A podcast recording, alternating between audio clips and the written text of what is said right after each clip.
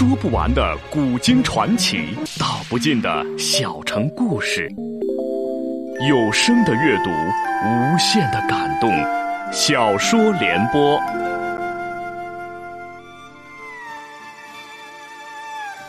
三国末年，司马氏把持魏国朝政，不惜私养死士，以暴力暗杀政敌。浑浊的世道，让名动天下的竹林七贤也难独善其身，深深卷入其中。请听吴畏撰写的《中国古代大案探奇录之竹林七贤》，由时代播讲。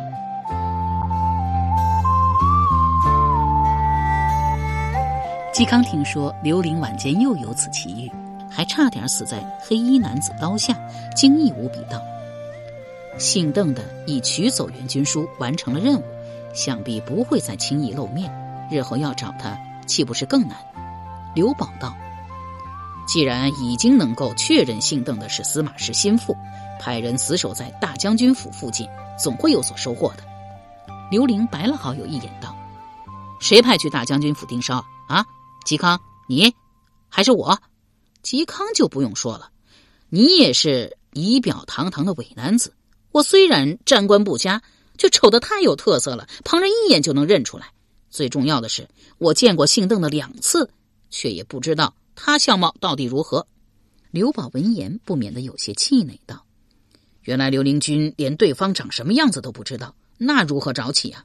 总不能直接去找司马师讨人呢？”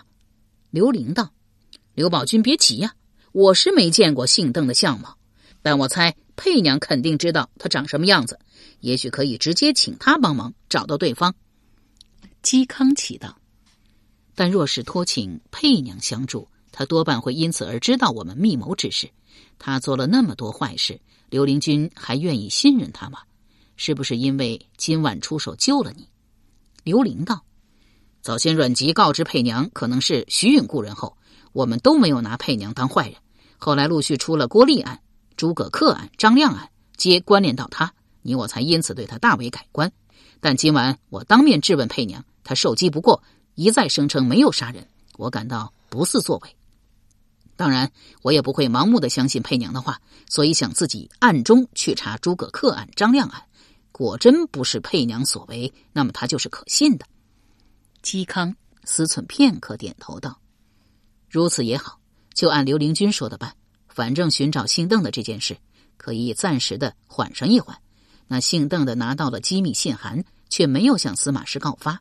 今晚刘灵君在花园当着他的面婉转提及，他却不肯明言，既不承认也不否认信函一事，必定有其意图。我们不妨静观其变。除此之外，也应该有个应对之策。哎，刘宝俊，你不妨将寿春之事再说一遍。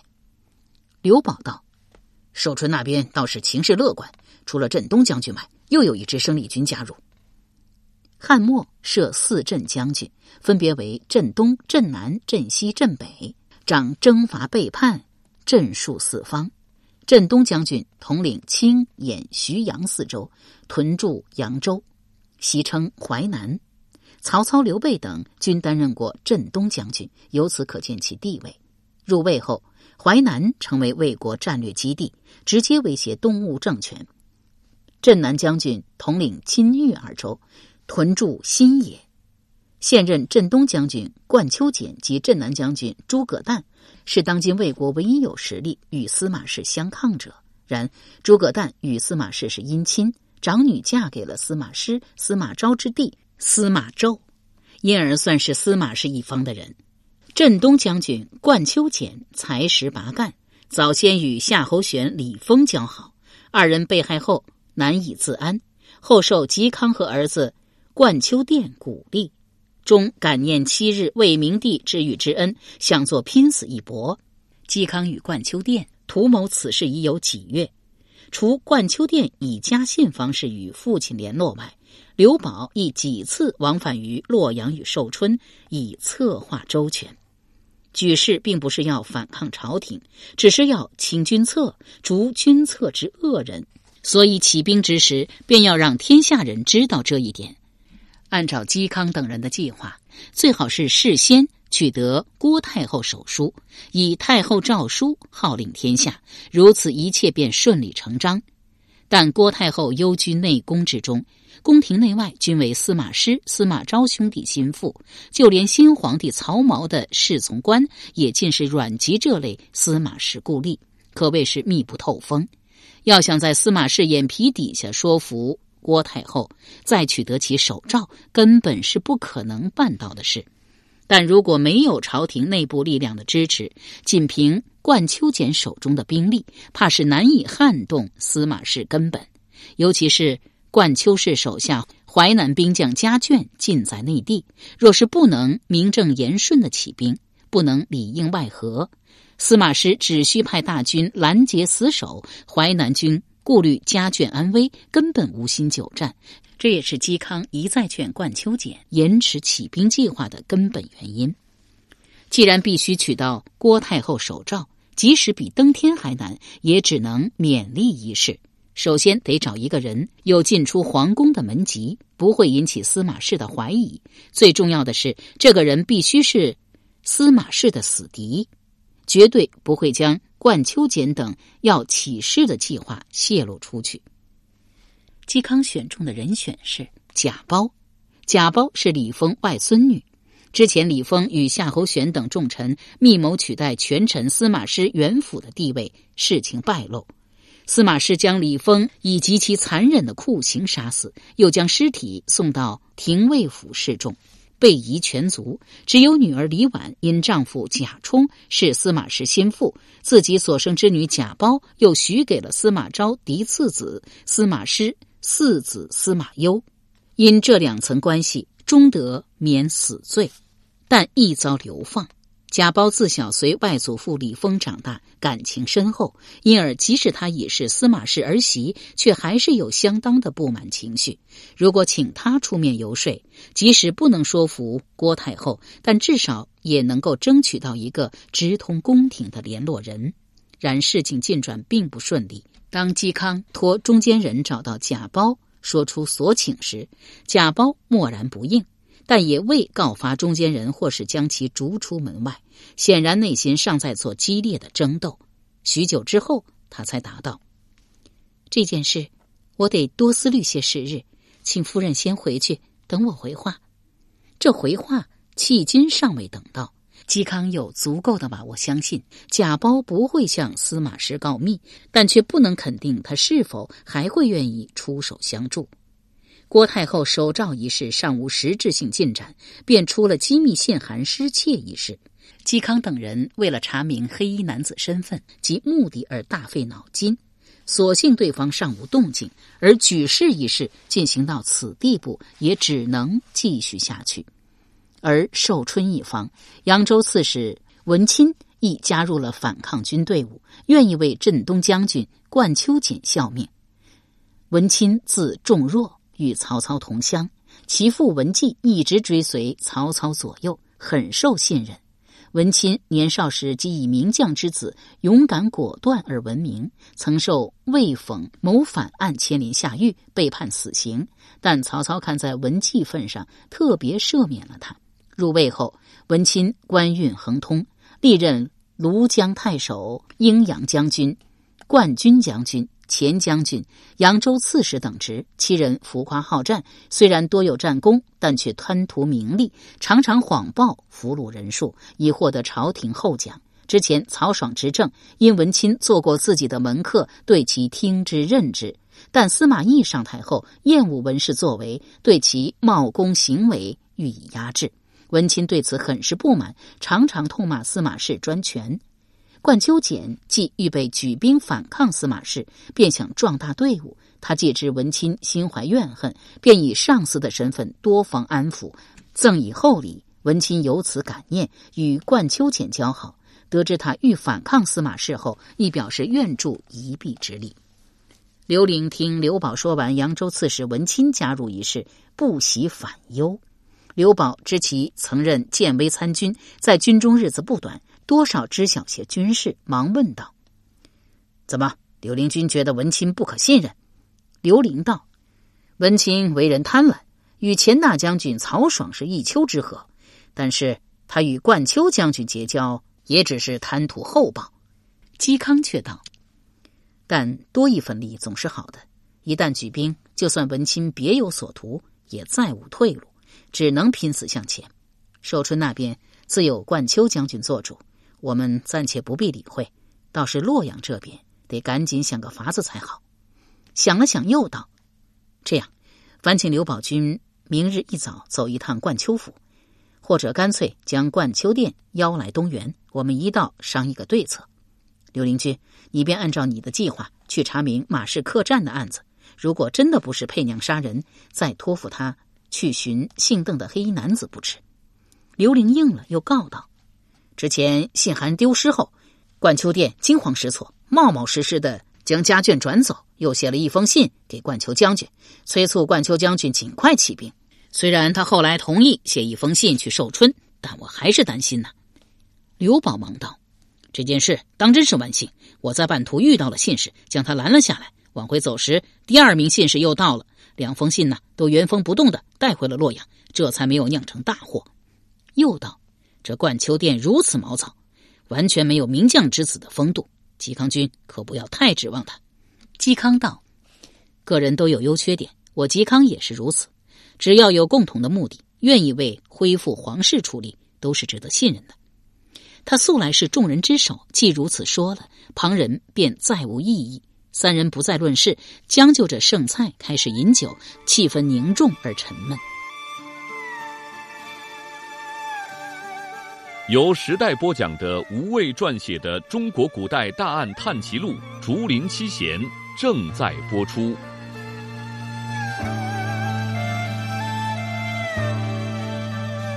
天光渐亮，一只鸟儿扑棱棱的飞到窗棱上，叽叽喳喳叫个不停。刘玲站起身来，伸了个大懒腰，道：“早起的鸟儿有虫吃，我要赶早出门了，省得一会儿啊，官府赶来东园调查命案，还要拉着我做证人。哎，你们两个怎么没反应？是醉了吗？”刘宝道：“我半醉，嵇康没醉，他只是闭着眼睛迷糊，不愿意理你。”刘玲笑了笑说。那我走了啊！刚到中庭，便有仆人奔了过来，躬身禀报道：“外面有位年轻公子说有事找刘先生，小陈请他进来等候，他又不肯，只说请先生出去。”刘玲应了一声，出大门一看，果见有名白衣男子站在柳树下，手拿折扇，意态悠闲，便走过去问道：“敢问公子高姓大名？找刘某何事啊？”忽意识到什么，迟疑的问道：“你，难道你就是佩娘？”那人果真是女扮男装的史佩，学着男子作了一揖道：“史佩见过刘先生。”刘玲哑然道：“原来娘子姓史，哎，莫非你是？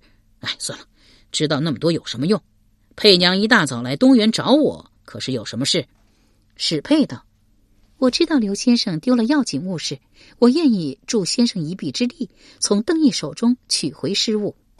刘玲道：“哦，原来那黑衣男子叫邓毅呀。”想了想，又问道：“佩娘盛情，刘某十分领情。只是你为何要帮我，还如此的鼎力相助啊？”史佩犹豫了一下，答道：“因为你们是竹林七贤。”他的回答有所语病。但又不是语病，你们并非包括七贤全部，只是指嵇康、刘伶等相关人员。竹林七贤曾是一个名士群体，然为时局所迫，最终风流云散。竹林七贤却成为了一个名号，象征着高洁出尘。因为你们是竹林七贤，这不算什么理由，却又是一个绝好的理由。刘伶居然心中生出一丝暖意来，低声答道。多谢，史佩道：“刘先生不必言谢，只怕我能做的也不多。昨晚我与邓毅交谈过，他愿意换回失物，但是有一个条件，要我拿援军书去换。这是我今日一早来找先生的缘由。”刘玲闻言一下子愣在当场，史佩忙问道：“怎么了？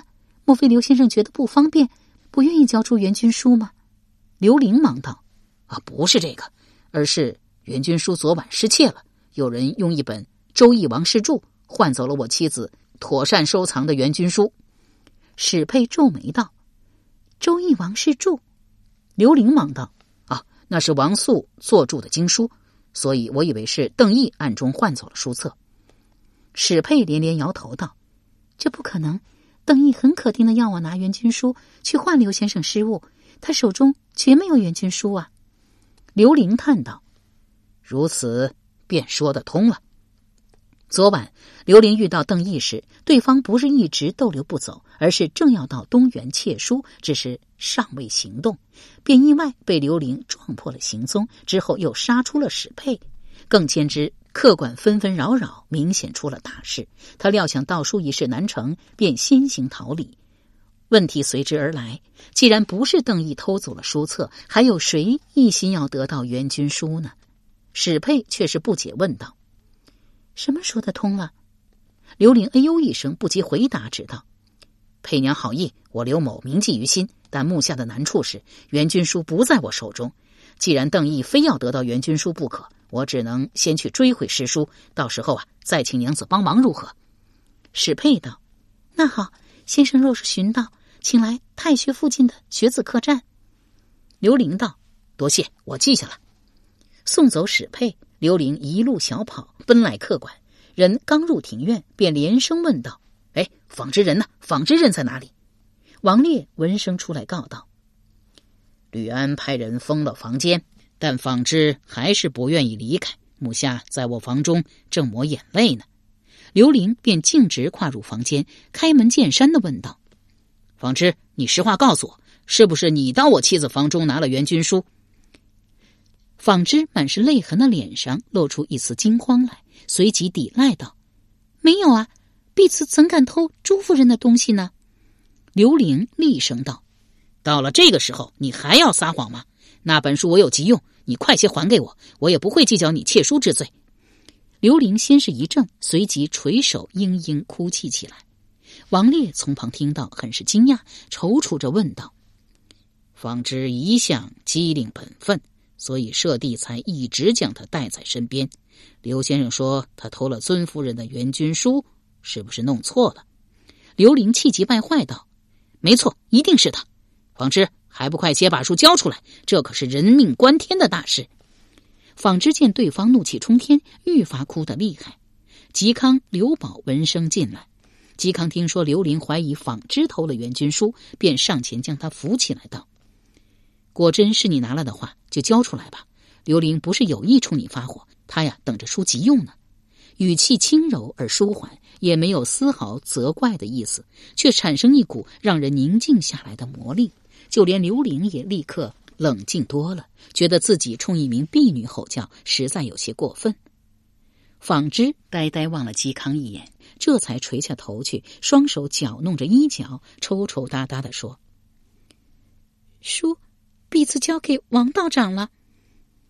刘玲转过头去，狐疑的望着王烈，王烈却是一副一无所知的茫然表情。纺织忙道：“不是王烈道长，是王表道长。”刘玲闻言，忙奔到王表房前，不顾看守仆人的阻拦，强行闯了进去。然四下搜索一遍，并不见援军书。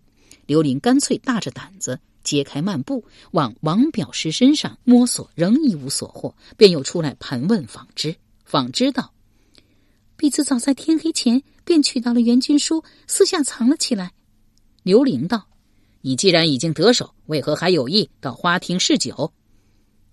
纺织道：“婢子怕日后朱夫人发现书册被掉了包，会怀疑到婢子身上，所以想先行讨好刘先生，埋个伏笔。”刘玲道。如此说来，你还真是深谋远虑啊！你是何时将书册交给王表的？纺织道：“我听到南面没了歌声，等了一会儿，料想王道长已然回房，便摸黑过去，将书册交给了他。他夸赞婢子做的很好，让婢子先回去后院，免得旁人起疑。于是婢子就走了。”嵇康问道：“会不会凶手进去时，袁军书就在王表道长手边？”凶手杀了王表道长，又顺手拿走了袁军书。刘玲道：“呀，还真有可能。不是说凶手是东吴派来的吗？纺织随王表道长面见孙权时，还听到孙权向王表道长打听援军书呢。”又将嵇康、刘宝拉到房外，告知史佩与邓毅相约一事。嵇康沉吟道：“虽然事情起了变化，但我们不能自乱阵脚。这样，我们还是按照原计划来。刘伶去查马氏客栈的案子，我和刘宝军来追查袁军书的下落。”刘宝道：“这一次对手不是普通人，怕是要借助私利的势力了。”嵇康道：“不管怎样，我们总算知道了黑衣男子名叫邓毅，而且他丝毫没有要拿信函告发我等的意思，这是一件好事啊。”刘玲一时也无法可想，便依计来到了东市马市客栈，找到店家马昭，问道：“店家最后见到张亮是什么时辰？”马昭想了想道：“呃，应该是次日一早吧。按照惯例，轮完夜班可以休息一日。”但第三日，张亮仍然没有来到客栈，可就有些奇怪了。但当日客栈发生了命案，上下手忙脚乱，也没人顾得上管他。我实在想不到他。叹了口气，又问道：“哎，怎么不见廷尉府派人与刘先生同来呀？”刘玲道：“啊，廷尉府忙着呢。”又道：“当晚张亮将江水交到店家手中，店家就直接送去诸葛恪房间了吗？一路上有没有发生什么意外？”马昭莫名其妙道：“没有啊。”忽然有所醒悟，忙问道：“哎，莫非刘先生想问是不是有人在这期间投毒下药？绝技没有的事。我在柜台这里接了江水，直接上楼送进房间，中间一步都没停过。”刘玲道：“当晚不是还有一名当值的伙计吗？叫韩江，对吗？他人在哪里？我有几个问题想问问他。”马昭道。韩江昨晚值了夜班，今日该当休息。他虽然住在客栈，但刚刚出去了，说是要去看什么朋友。刘玲道：“那好，我晚些再来一趟。如果韩江回来，烦请店家转告他一声，说我找他有事，请他务必留在客栈等我。”马昭应道：“啊，那是自然。”刘玲刚出客栈大门，便见到街道斜对面有个男子正往自己这方窥测。对方见刘玲留意到他。立即闪到大柳树后，刘玲一时难以猜到是什么人在跟踪自己，便干脆走了过去。那男子居然不闪不躲，坦然从树后迎了出来。刘玲问道：“足下是谁？是在跟踪我吗？”那男子道：“刘先生这么快就忘记我了？正是昨日在东园差点杀了他的黑衣男子邓毅的声音。”刘玲哎呦一声，转身就逃，跑出几步，不见邓毅追来，便停了下来，想了想，又回来问道：“原来足下也是个相貌堂堂的英俊男子啊，却不知为何总偷偷摸摸做些见不得人的事啊？”邓毅不答。刘玲道：“无话可说是吧？得，我走了啊，你可别在暗中跟着我了。”不想走出一段，邓毅仍然不急不缓的跟了上来。刘玲颇为恼怒道。你以为你捏住了我的小辫子，我就拿你没办法了吗？邓毅摇头道：“我不知道刘先生在说什么。我来这里是因为两件案子：诸葛恪和张亮命案。”刘玲奇道：“怎么，司马大将军也关注上了这两起命案？莫非诸葛恪或张亮是什么了不得的人？”邓毅道：“不是，我只是个人有兴趣。”先生一向是世外闲人，又为何要追查这两件案子？刘玲道：“我说了，你也不会懂，就当我跟你一样，个人有兴趣吧。”邓毅紧追几步问道：“刘先生可有什么线索？”刘玲怒道：“你能不能离我远点儿昨晚你可是要杀我的。”邓毅道：“啊，抱歉，我那时……”刘玲忙道：“呃，别说抱歉，我也不需要听你的抱歉。”只要你呀离我远点就行。邓毅沉默片刻，轻喟了一声，当真走了开去。刘玲一直等到邓毅走远，这才转身，正打算先去铁匠铺，忽见到一名伙计打扮的男子从马氏客栈出来。他记得那次与嵇康及廷尉长官钟玉一道到客栈时见过这伙计，正是命案当晚当值的伙计韩江，心中不由一动，暗道。原来韩江人就在客栈中，适才马店家为什么要对我撒谎？难不成事情跟店家及韩江都有关系？见韩江疾步走到街口，折向南面，往洛河方向而去，不及多想，忙跟了过去。韩江脚步匆匆，刘玲因为个子矮小，脚下不快，得一路小跑才能勉强跟上。到码头堆站仓库时，韩江突然人不见了。刘玲站在十字巷口，左顾右盼，一时不知该往何处去。忽有两名大汉不知从什么地方冒了出来，朝刘玲逼来。刘玲心觉不妙，转身欲走，已然来不及。那两名大汉一前一后，将他逼到墙角。一名大汉夺下刘玲的腰刀，粗暴的将他推到墙上，喝问道：“马氏客栈的两起案子，你都知道些什么？”刘玲强作镇静道：“我能知道些什么呀？”由时代播讲的无畏系列小说《竹林七贤》今天就播送到这里，请明天继续收听。